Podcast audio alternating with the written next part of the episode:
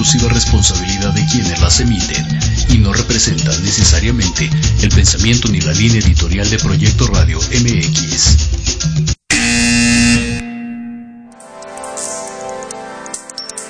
Llegó el momento de aprender y conocer de los expertos de negocios, de los líderes de opinión y creadores de grandes ideas.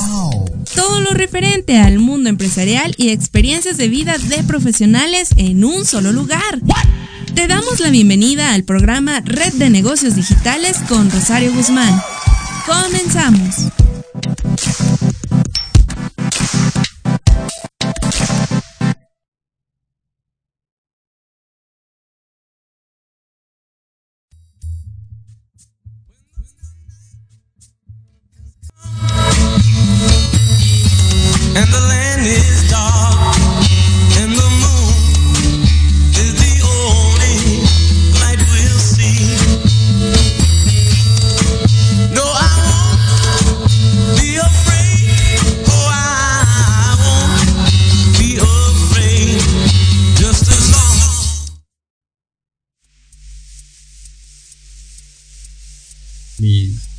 Computadora, no sé qué trae. Ok, bueno, lo bueno es que ya estás aquí, ya estamos. Cabina, listos. Nada más, déjame entonces decirles aquí que traten de no poner música guapachosa, porque luego ponen cada cosa. Okay. Deberían de poner el, himno de la América como mm. para estar bien a, tono, pero... Muy bien. Ya estamos al aire. Ya estamos al aire, este, listos. Hola, ¿qué tal amigos? Soy Miguel Ángel Rubio. Gracias por vernos en otro programa más de Proyecto Radio Red de Negocios. El día de hoy eh, nos encontramos con Manuel Escamilla, director general de FASCE. Eh, en un momento eh, lo presentaremos más ampliamente. No sé si cabina tengas este, el resumen de de Manuel, que lo puedan proyectar. Vamos a ver si la cabina nos hizo una pequeña proyección, Manuel. Generalmente nos ponen algo introductorio del invitado. Y si no, pues bueno, bienvenido. Gracias por estar aquí. No, muchas gracias a ti por la invitación. Y buenas tardes al, auditorio. Oye, Manuel, pues este, parece que, que Cabina no tiene eh, la cápsula pues vamos a empezar a presentarte, ¿no? No te apures, eh, gracias. Eh, eh, Manuel Escamilla, casado, cinco hijos. Ok, eres de los que rompió la estadística, ¿no? ¿Cuál es la estadística? ¿A hoy? Hoy, dos. Híjole. Son muy poquitos, ¿no? Sí, son muy poquitos y, y, de bajada, ¿eh? Y de bajada, ¿no? Bueno.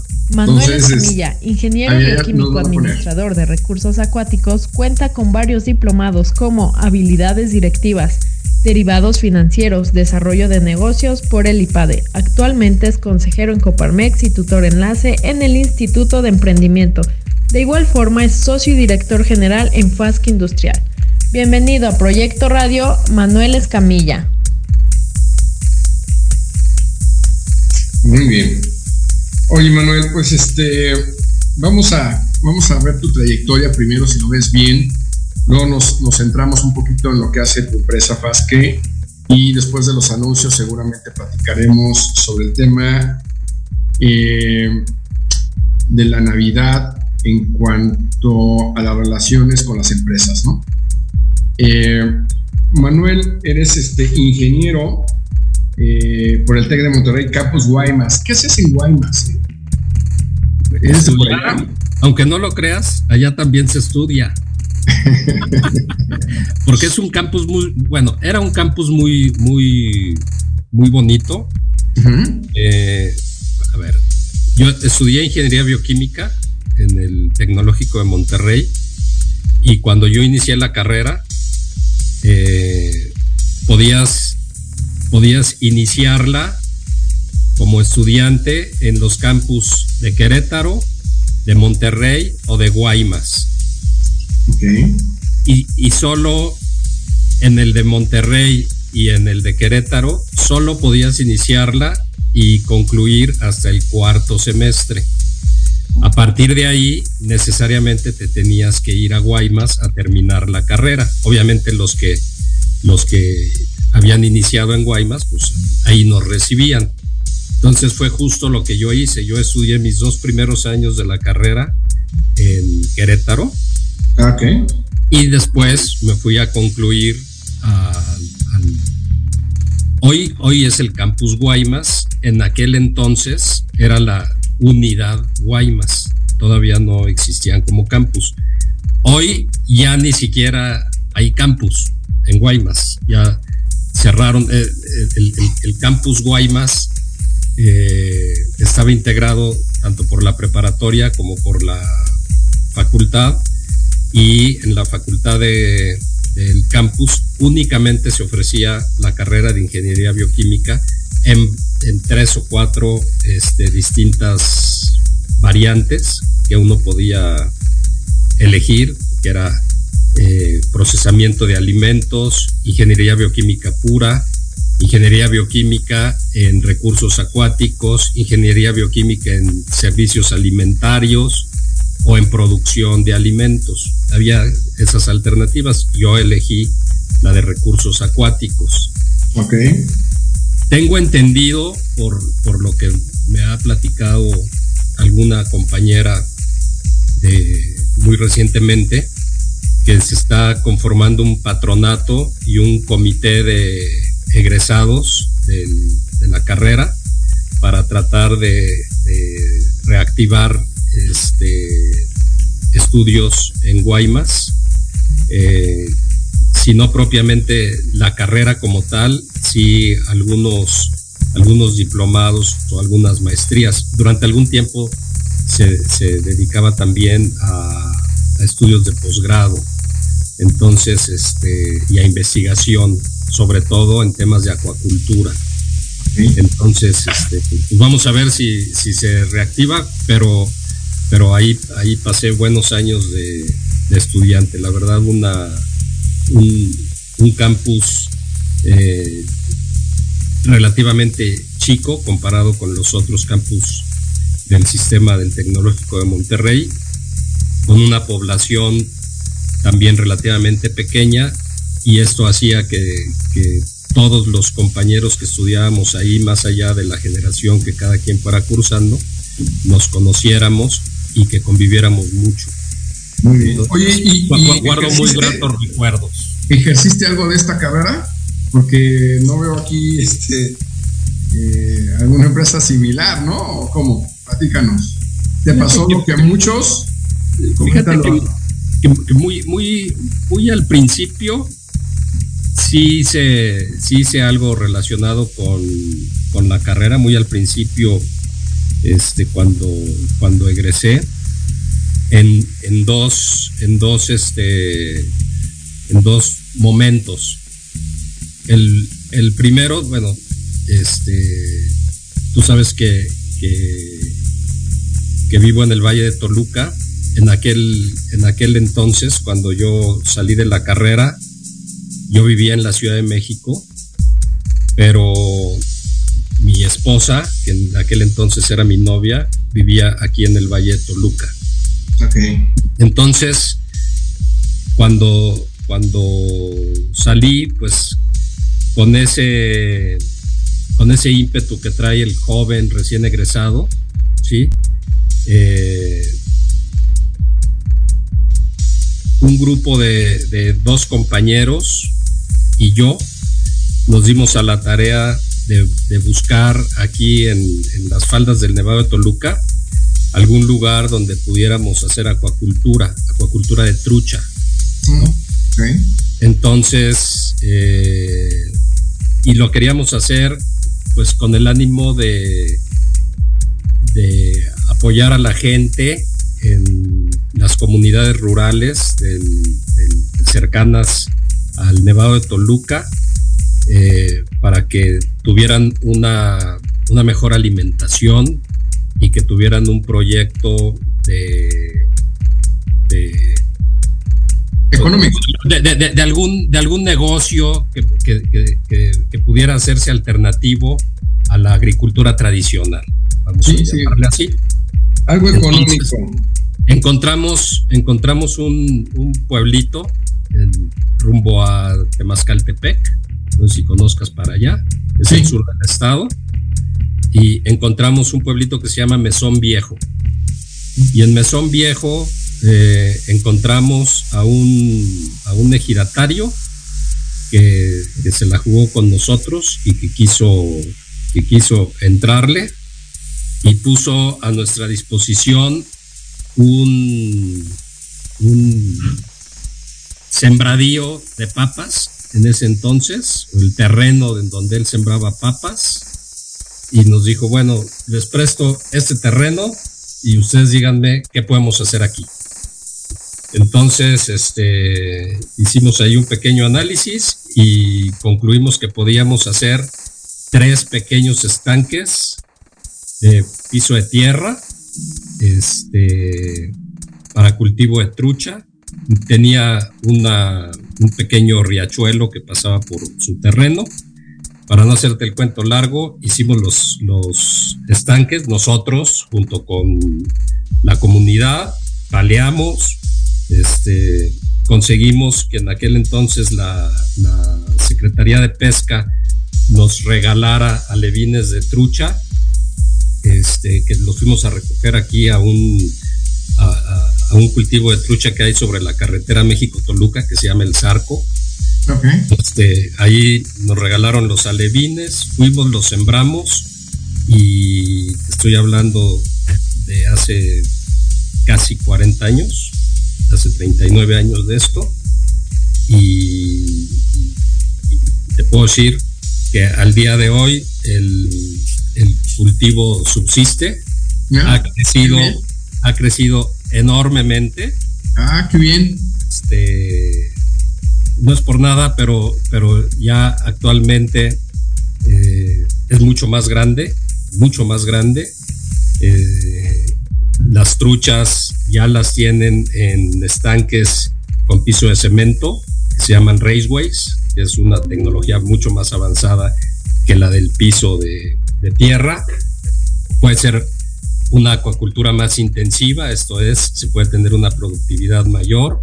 Este, ya no la maneja don Rodolfo, que fue el legidatario que se la jugó con, con el proyecto, la manejan los nietos de don Rodolfo y eh, importan el alimento para, las truchas, lo importan de, Estados Unidos.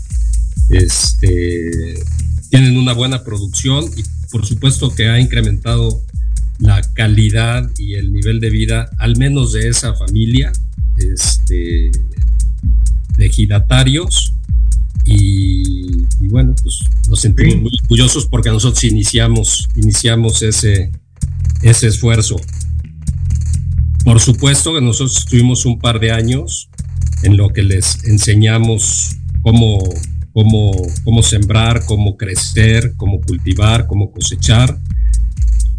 Eh, ya, ya no llegamos nosotros por una serie de razones, no llegamos a la fase de la, de la comercialización, pero estas personas que son, la verdad, muy truchas, este, lo sacaron adelante por sus por su propio mérito y pues pues ya les ha durado no, pues bastante. 39 años el, el esfuerzo. Entonces ese fue ese fue un primer ámbito en el que apliqué la, la carrera. Un, un, segundo ámbito no sé si, si conoces en Malinalco también hay una granja de truchas muy grande se le conoce así como la granja de truchas de Malinalco. Y ahí, eh, junto con este mismo grupo, con, otros dos compañeros, estos mismos tres, Héctor, Héctor Mirabete, Alberto Martínez y yo, eh, estuvimos un, tiempo, más o menos como un año, administrando esa, esa granja de truchas. Mm, sobre todo Héctor. Héctor era el que, el que vivía ahí todos los días. Eh, Alberto y yo vivíamos en la Ciudad de México, íbamos los fines de semana y días festivos a, la granja y salíamos, salíamos el lunes el lunes, bueno, esta granja vende casi toda su producción, una muy buena parte de su producción la vende ahí mismo, con gente que, que acude porque tiene la posibilidad de hacer algo de pesca deportiva y todo esto. Y ahí la gente llega y compra. Oye, Manuel, estoy viendo también aquí que estuviste en Purina. Estuve en Purina, estuve en Purina, sí. Y, ahí muy, que... Muy poquito, fíjate que muy poquito tiempo. Ahí entré como, como trainee. Este, me desarrollé como trainee y salí como trainee. nunca, nunca prosperó la, la idea, nunca me, nunca me ofrecieron ya un puesto en, una planta específica y tal, y, me desesperé un poco y me estuve un año y unos meses en Y luego veo otro relevante como director en una escuela, Liceo del Valle de Toluca. Cuando, cuando salí de Purina, me fui al, a la academia. Estuve unos años en, México en la preparatoria de la Universidad Panamericana y luego cuando nos cambiamos a vivir, mi esposa y yo eh, nos casamos, bla, bla, bla, nos fuimos a vivir a México y dos años después nos venimos de regreso a Toluca. Y cuando nos venimos de regreso a Toluca, eh, justamente iba abriendo el Liceo del Valle de Toluca sus, operaciones. Y, me invitaron a participar primero como, como profesor y como responsable de la secundaria. Este, y ya después llegué a, la dirección general, estuve varios años, tres ¿qué años. Resaltas, ¿Qué resaltas de tu pase en una escuela en la dirección general? ¿Qué, resaltarías? ¿Qué, ¿Qué, punto serías el que, diga, eh, que dijeras, oye, este es el que más impacto tuvo en mi, en mi formación? Mira, sin, sin, sin lugar a dudas, el, la, academia, sobre todo en una escuela en donde la población es, es muy joven, porque es una es, preescolar primaria y secundaria en ese entonces, no había preparatoria, con una, con una población tan joven, pues es, es, una maravilla trabajar ahí, este, porque te contagian, ¿no? O sea, todavía, todavía es una población en, plena etapa de formación, en plena etapa de formación, no solo académica, sino humana. Y, bueno, pues el tipo de, programas de estudio, más allá de las, materias curriculares que, ya desde ese entonces comenzaban a dibujarse como parte de una formación integral, este, son programas que te acercan, que te acercan mucho a la, al desarrollo del, valga decirlo así, de la parte humana de los humanos, ¿no? Okay. Este, estamos hablando de escuela para padres, estamos hablando de un, un, acompañamiento personal que se le da a los alumnos que se llama, o se llamaba en aquel entonces, no sé si aún lo sigue haciendo, se llamaba preceptoría, en donde te conviertes en una, en, una especie de, de, consejero este, de cada uno de los alumnos, ¿no? Y, todo, todo el cuerpo de profesores y de directivos de la escuela tiene a su cargo a unos cuantos alumnos, de tal manera que toda la población estudiantil sea atendida en algún momento de su paso por, por el colegio atendida de manera personal muy cercana por un profesor o por una profesora o tal, este, pues, se, se, convierte en una experiencia de vida muy, muy, muy interesante que por supuesto te impacta y te, deja marcado por vida. De la misma manera, cuando tú eres el director de, la, de, la, institución, eh, y tú eliges los programas que se van a dar, el tipo de, de, pláticas y de reuniones que se van a tener, etcétera, pues eso eh,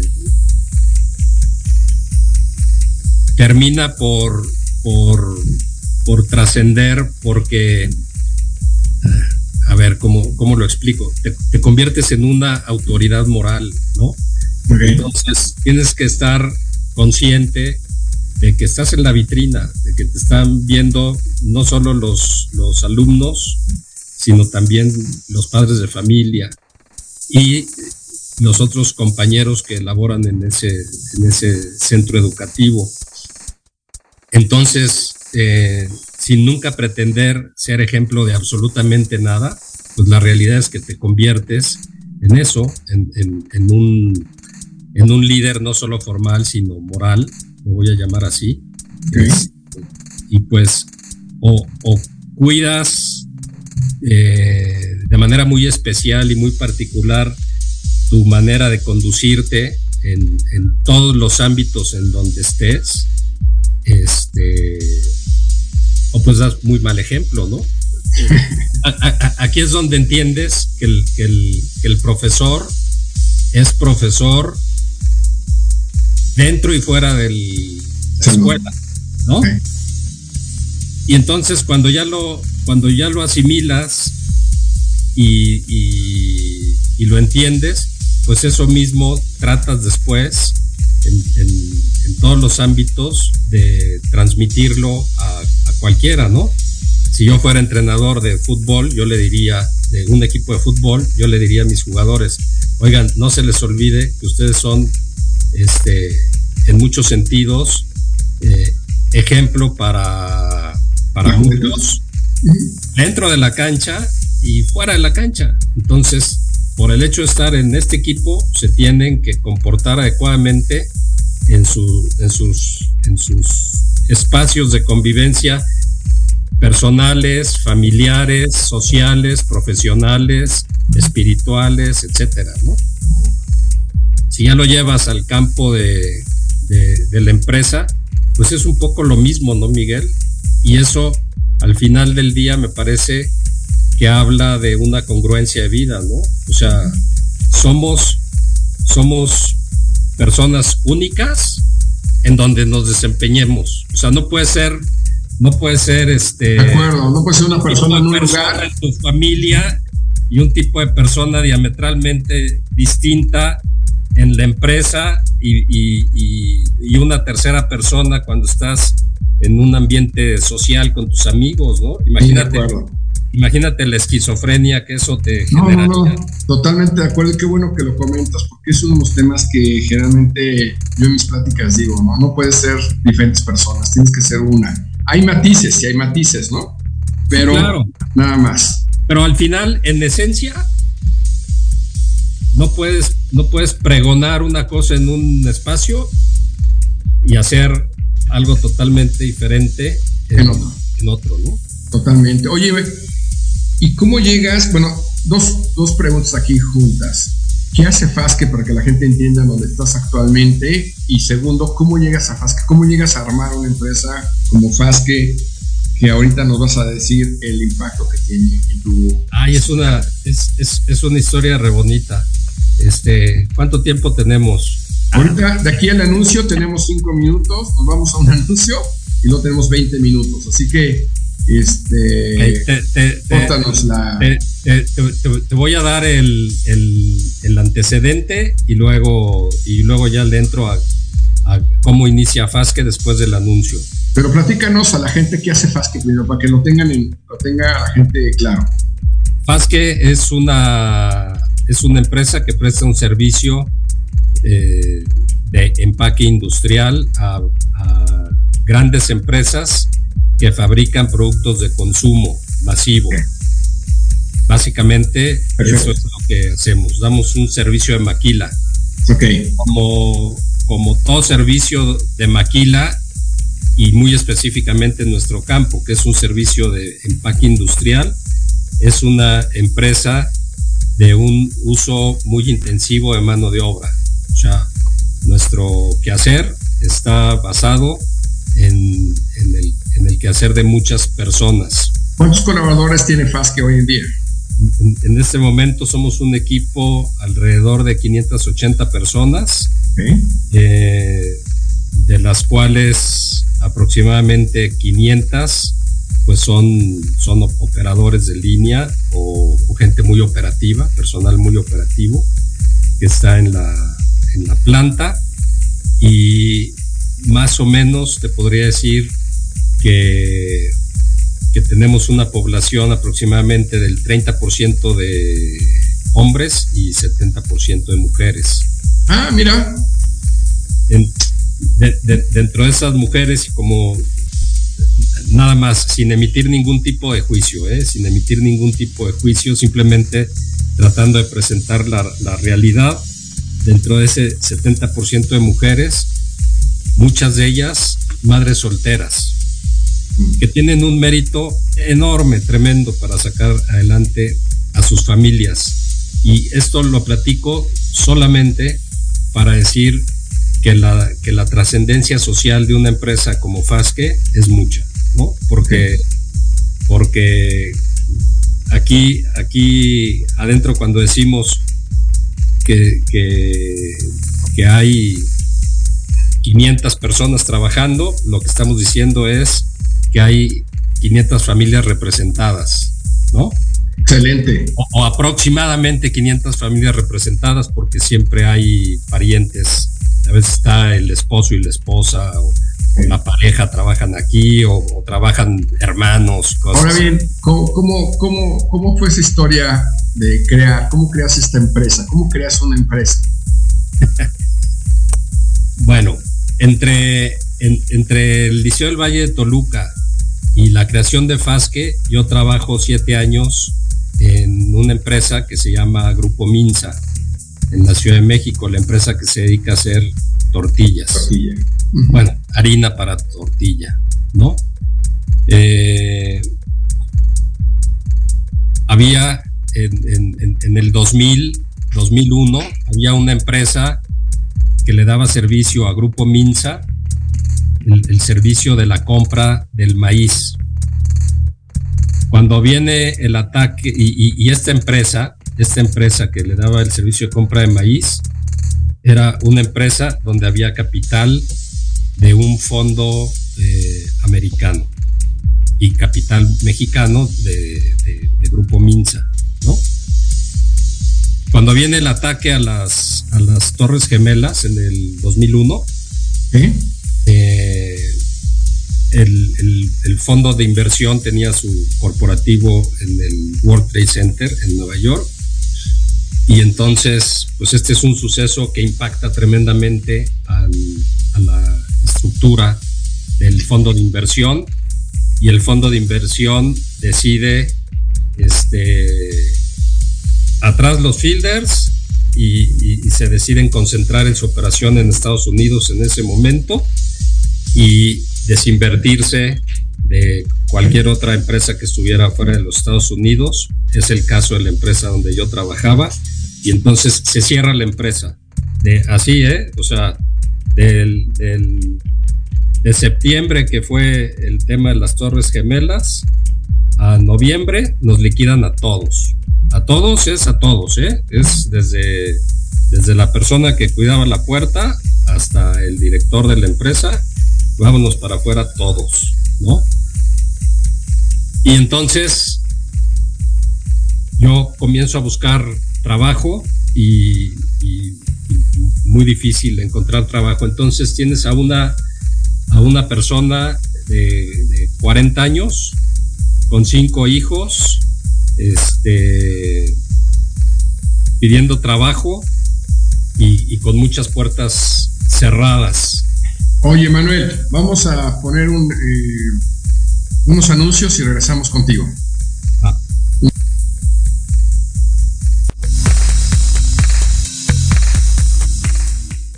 Turno divergente. Gente, gente, gente, gente, Aquí encontrarás risas, conocimientos y experiencias del mundo de jóvenes buena onda. Escúchanos todos los sábados de 1 a 2 de la tarde en Proyecto Radio MX la radio con sentido social. Porque de locos todos tenemos un poco, te invito a escuchar Locuras Elocuentes, todos los jueves de 8 a 9 de la noche y por si fuera poco, para terminar más loco, el último jueves de cada mes, no te pierdas. Sin anestesia, con el negro consentido. Sí, conmigo. Con sentido social, solamente en Proyecto Radio MX. Con sentido social Para vivir en un mejor lugar, juntos transformemos la Cuauhtémoc. Las pequeñas acciones hacen grandes cambios. Un espacio para hablar temas de tu interés, donde tendremos tips, recomendaciones y entrevistas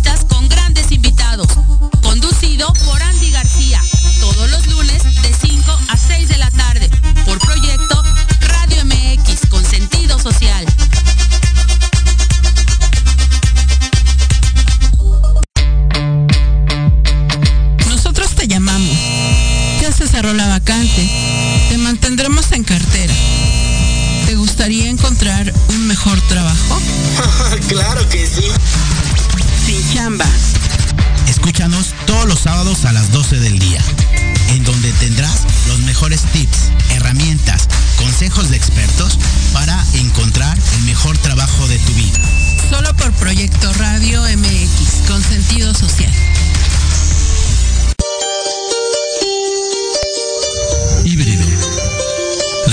perfecta entre el mundo material y el espiritual, con los mejores expertos en psicología, medicina, belleza, asesoría legal, métodos espirituales y holísticos y algo más. Conducido por Israel García. Todos los jueves de 9 a 10 de la noche MX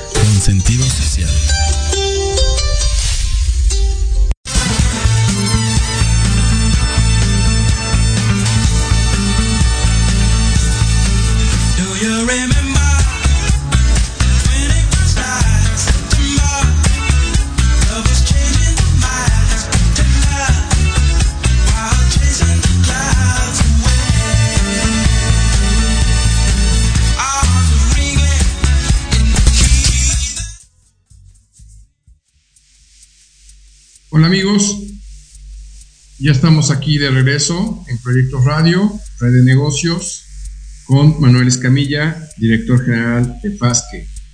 Manuel, nos comentabas ese momento en el que estabas trabajando en MINSA y te liquidan, así como mucha gente le ha pasado en su vida, y tienes que empezar a buscar chamba eh, con una carga vamos a ponerlo así, eh, de cinco hijos. Eh, nada sencillo, ¿no? Adelante. Sí. Eh, bueno, he de decirte una cosa. Yo, por, cada quien habla de la feria como le ven ella, ¿no? Y, este, em, empresarios hay muchos y, y yo creo que la génesis del empresario se puede dar de muchas formas, ¿no? Este, por ejemplo, el, muchacho que nace en una familia este, de empresarios, donde, donde probablemente por generaciones han sido empresarios, pues quizá no se plantea otra manera de trabajar profesionalmente que siendo empresario, ¿no? Ese, no, es mi caso. En, mi caso, el ejemplo que yo tuve de mis padres, de mi papá particularmente, es una persona que entra a trabajar en una empresa, transcurre toda su vida profesional en esa empresa y, se liquida y se, y se jubila en esa, saliendo de la empresa. Yo no tenía las herramientas básicas del empresario quiero decirte que el, emprendimiento de Fasque, el emprendimiento de Fasque, para mí fue el, como el octavo o noveno intento de, emprendedurismo. Antes de eso, antes de eso me, aventé, me aventé otros. Te digo, intenté truchas, este, vendía chiles en conservas, este, puse un despacho de asesoría educativa, este, vendí botanas en, misceláneas y tienditas. este, mm. ¿qué, otra? Vendí proteína de soya en tiendas naturistas. Este, en fin.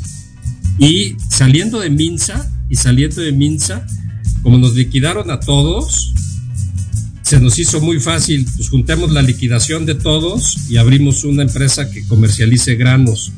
Y entonces abrimos esa empresa, se llamaba Grupo SAP, abrimos esa empresa y funcionamos y funcionamos y, yo, yo, me, yo me desesperé porque llegó un momento en el que yo ya me había acabado mi liquidación y yo ya no tenía fuente de ingresos, pero la empresa iba despegando. Entonces hablé con los socios y les dije, bye, yo me voy a buscar otro horizonte. Nos regresamos a vivir a Toluca, mi esposa y yo, porque a mi esposa le ofrecen chamba y esos son de los apoyos que a veces los empresarios debemos de reconocer. Mi esposa se hizo cargo económicamente de la de todos los compromisos económicos de la familia durante durante más o menos cuatro o cinco años durante el despegue de, de Fasque. Durante, el primer año de la empresa, los tres socios que iniciamos Fasque, Manuel Cepeda, Gerardo Cepeda y yo, decidimos no sacar un peso de Fasque, de manera que todo lo que hacíamos y cobrábamos, lo reinvertíamos y lo reinvertíamos y lo reinvertíamos para... Era una carrera contra el destino. ¿Qué va a ser primero? Que nos llegue la lumbre a los aparejos o que logramos estabilizar que, eh, Fasque con sus clientes y su economía para mantenernos en el mercado a largo plazo. Entonces, el acuerdo al que llegamos fue, cada quien hará como quiera y pueda, pero de la empresa nos saca un peso. Qué, qué, qué interesante, porque muchas de las recomendaciones aquí cada 15 días tenemos un gran empresario, un gran director como tú. Es esa, ¿eh? No saquen el dinero de la empresa, lo inviertan, por lo menos al inicio. Y, y, fíjate que es bien complicado porque yo no sé si ya haya cambiado esto, yo creo que no. No hay fuentes, la realidad es que no hay fuentes de financiamiento formales para un emprendedor este, que inicia. Es bien difícil. Si no son family and friends, no hay forma. ¿eh? Y nosotros contamos con, con ese financiamiento. La esposa de nosotros, de, cada uno de nosotros tres, se la rifó con el tema familiar y algunos amigos, ahí están la family, y algunos amigos, los friends, tuvimos muy buenos, muy, nosotros les llamamos nuestros ángeles, que fueron esas personas que te apoyan al principio y, que te permiten despegar.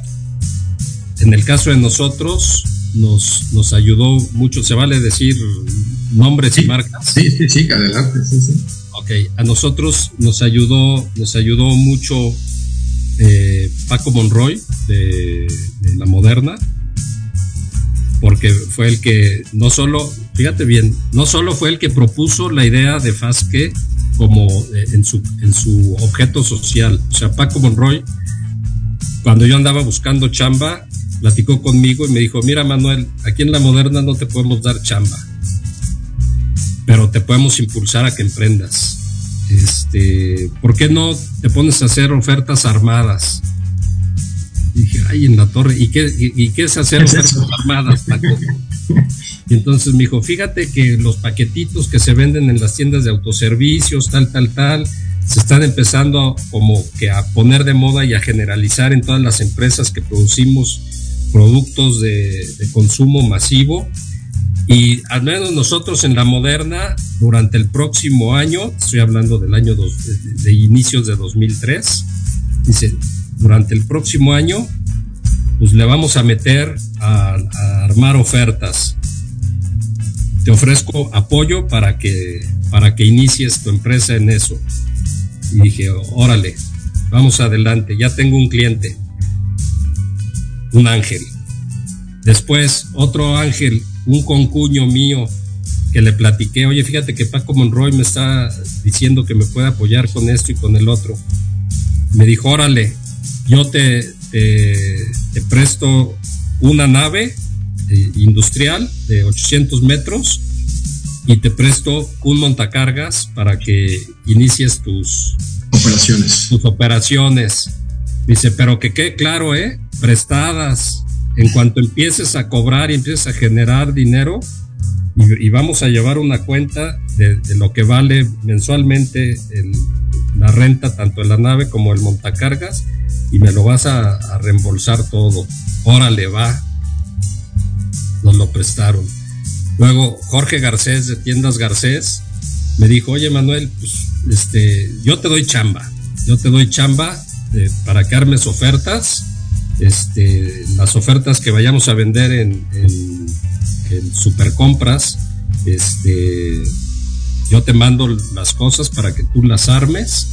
Y fíjate que ahí en el almacén creo que tenemos una selladora y un hornito con el que nosotros pensamos hacer eso, te lo, te lo regalo para que tú este, le armes a la moderna y a nosotros y búscale otros clientes, otro ángel, ¿no? Y entonces así fueron, así fueron nuestros inicios. Ahora, tengo que hacer esta pregunta, tengo que hacer esta pregunta porque ¿cómo tú llegas con esas personas? Por tu ámbito, por tu medio, por, por tu networking, o sea, porque eso es algo eso es algo interesante también. O sea, family, and friends. Family and friends. Family and friends. A ver, te estoy diciendo que el, de la nave es mi concuño, el, esposo de una de mis cuñadas. Entonces, pues ahí lo tenía. Jorge Garcés es mi concuño. Ahí estaba. Ah, ok. Y, y los Monroy, yo, yo con el primer Monroy que voy a hablar es con, con, con Miguel. Y, él, fíjate, que tiene cuatro hijos. Y sus cuatro hijos, compañeros de salón de cuatro de mis hijos. Entonces, pues yo voy y, le digo, oye, necesito chamba. Y me dice, mira, yo chamba, yo, yo, ahora sí que yo soy el financiero de la empresa. Este, ve con mi hermano Paco, que es el, el comercial, y a ver qué pueden hacer ahí, ¿no? Y entonces él, él me manda con Paco. Entonces, pues así, tocando puertas, oye, desesperado, es que la carga hace andar al burro. ¿Eh? Y entonces, acuérdate que te dije que yo estuve un año intentando, yo estuve un año intentando este, que saliera lo de la venta de granos y no salió. Bueno, en ese año, Manuel Cepeda, fuimos tres socios iniciales. Manuel Cepeda, que trabajaba conmigo en, en, Minsa, pero no en la misma empresa que yo, donde se cerró. Él, él, al, al, término de ese año, a él lo corren de Minsa. Y él con cuatro hijos, y muy amigo mío. Y a su hermano Gerardo, también en ese, en, diciembre del 2002, lo corren de la, de la Universidad Iberoamericana. Este, y él con tres hijos. Entonces estamos tres desempleados con cinco, ocho, diez, este, cinco, ocho, once, eh, cinco, nueve, doce. Doce, este, once o doce hijos en la suma, ¿sí?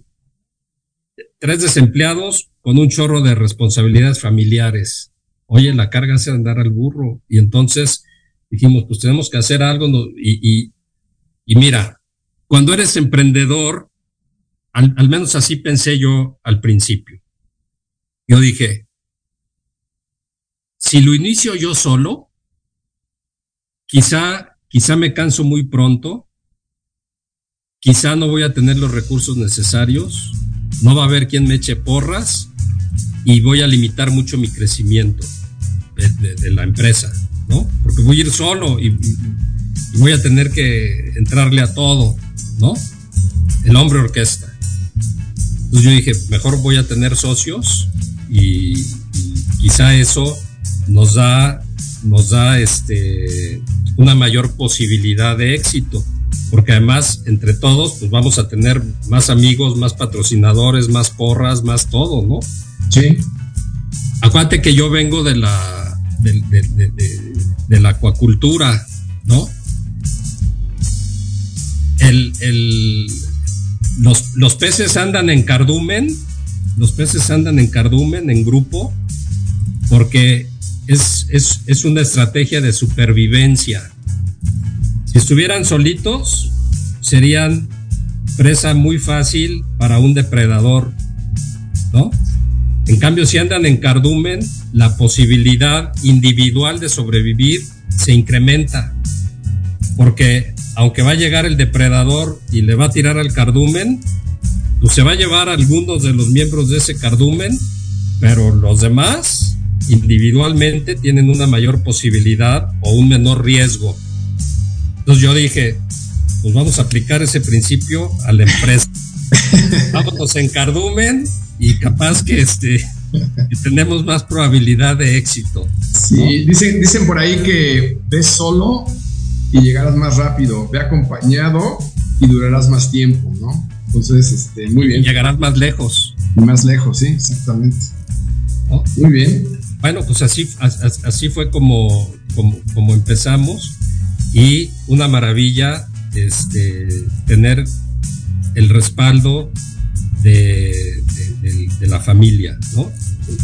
No solo la esposa, que en este caso fue muy importante y trascendente porque, porque la, esposa de cada uno de nosotros apoyó mucho, sino también de los hijos. Te quiero decir que todos los hijos de los tres socios pasaron por las líneas de producción de Fasque al inicio, ¿no? Todos, todos vinieron, todos trabajaron, todos cobraron, porque, porque aquí, aquí siempre partimos del, del principio de que todo el que trabaja tiene derecho a cobrar y aunque fueran nuestros hijos, este, pues se les pagaba en función de lo que hacían. Si llegaron como, como operadores y, y como como este ayudante general a la línea de producción, pues se les pagaba como operadores, ayudante general en la línea de producción y además de ser de ser una experiencia muy agradable por la solidaridad que implica y porque es un proyecto familiar común y todo esto, para ellos en lo, en lo personal es una, es una experiencia muy formativa también, porque aprenden a trabajar, aprenden que, para llevarse algo de dinero a la bolsa, pues, pues, hay que talonearle, este, aprenden a contrastar su experiencia de vida con la experiencia de vida de muchas otras personas y se dan cuenta de que, de, que, de que en muchos casos son ellos privilegiados, pero que también en muchos casos las otras personas son privilegiadas. Y entonces como que entra un sentimiento de, empatía mutua en donde dices, pues al final todos, seres humanos, todos con carencias, pero también todos con posibilidades de aportar en muchas, de muchas maneras a los demás, trabajo en equipo, etcétera. Entonces, fueron unos inicios muy, muy bonitos. Este, Oye, y gracias por recordármelos. Muy bien, Manuel. ¿Qué, ¿Qué, te apasiona? ¿Qué te apasiona a ti, Manuel, ahorita? el, fíjate que yo soy, o pienso que soy, que soy un, que soy un líder con un cierto tono humano. Ok. Me, me apasiona la, la, promoción de la persona humana. Y para allá, y para allá quería ir. De hecho, para aprovechar estos últimos minutos, nos quedan más o menos cinco minutos. ¿Cómo ves este tema ahorita que estamos empezando la Navidad, ¿hay, ¿hay alguna simbiosis entre la Navidad y las empresas? Mucha, ¿no? No sé, te estoy preguntando. Yo, yo, yo, yo, yo, yo, yo creo que los, que, los empresarios y las empresas que, que, tienen el privilegio de, de, de dirigir a, personas, o sea, de ser los líderes de personas, eh, en todo momento tienen que transmitir un mensaje de, mucha esperanza. Y, bueno, pues en la Navidad, particularmente, como que, como que este mensaje debe ser más, más este contundente. Más contundente, gracias por la, por la palabra. Sí, por supuesto. Más en estos momentos en los que en, los que estamos viviendo, no solo en el país, sino en el mundo, ¿no? Hay, hay cotidianamente tantas malas noticias y está el, ambiente tan, tan enconado, tan dividido, tan etcétera, que creo que tenemos una, una responsabilidad eh, nosotros de presentar una, una realidad que, puede ser mucho mejor para todos y por supuesto que la empresa es para presentar ese mensaje.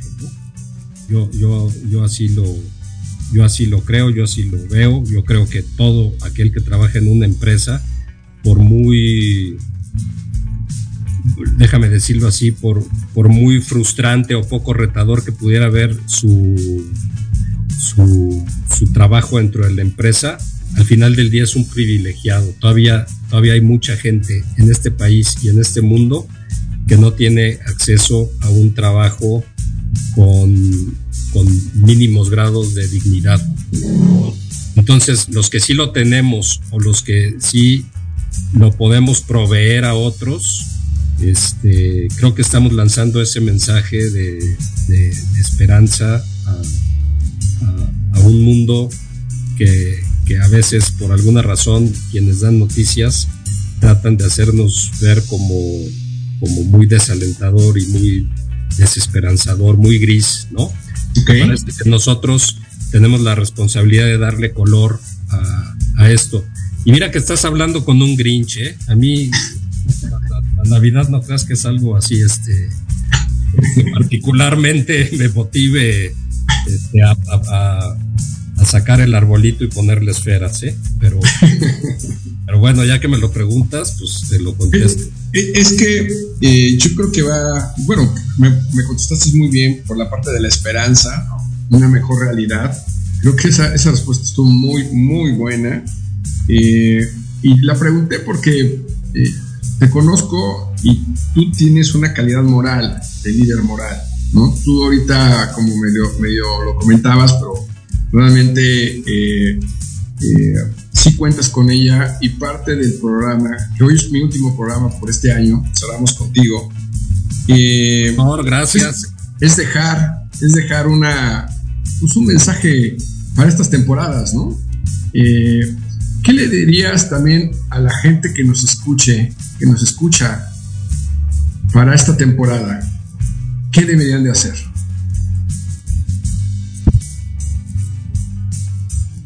Bueno, siempre es buena la prudencia, ¿no?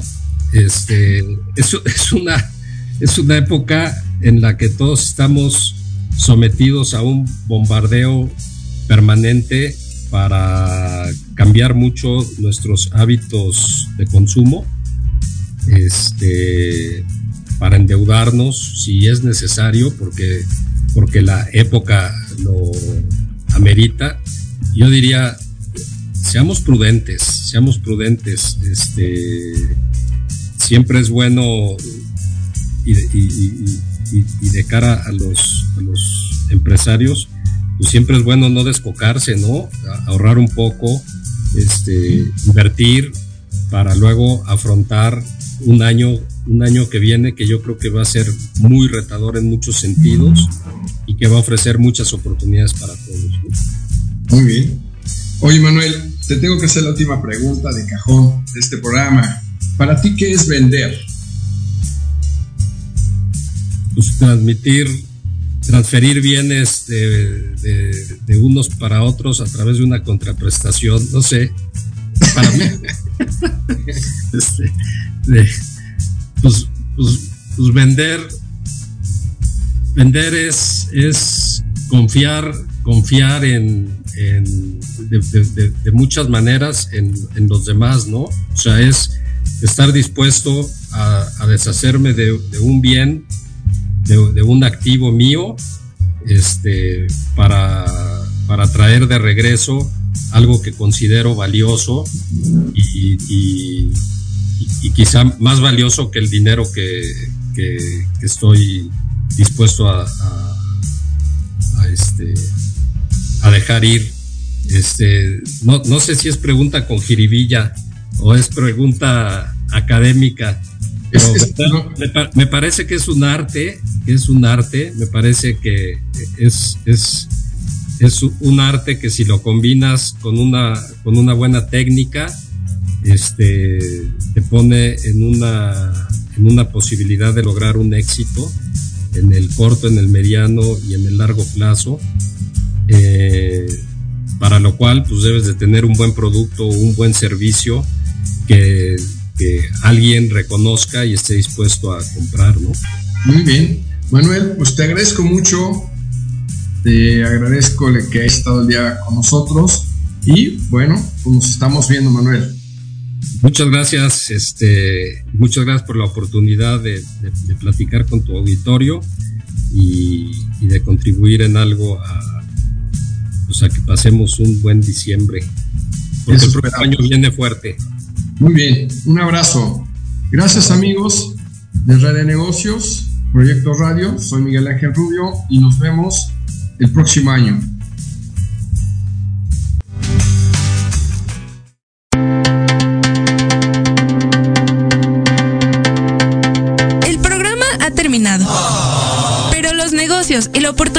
Generar alianzas y promover tu empresa y habilidades sigue disponible en nuestras redes sociales o en www.revistareddenegocios.com.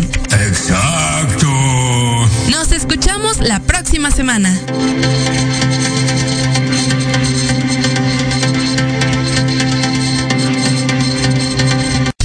Estás escuchando Proyecto Radio MX con sentido social.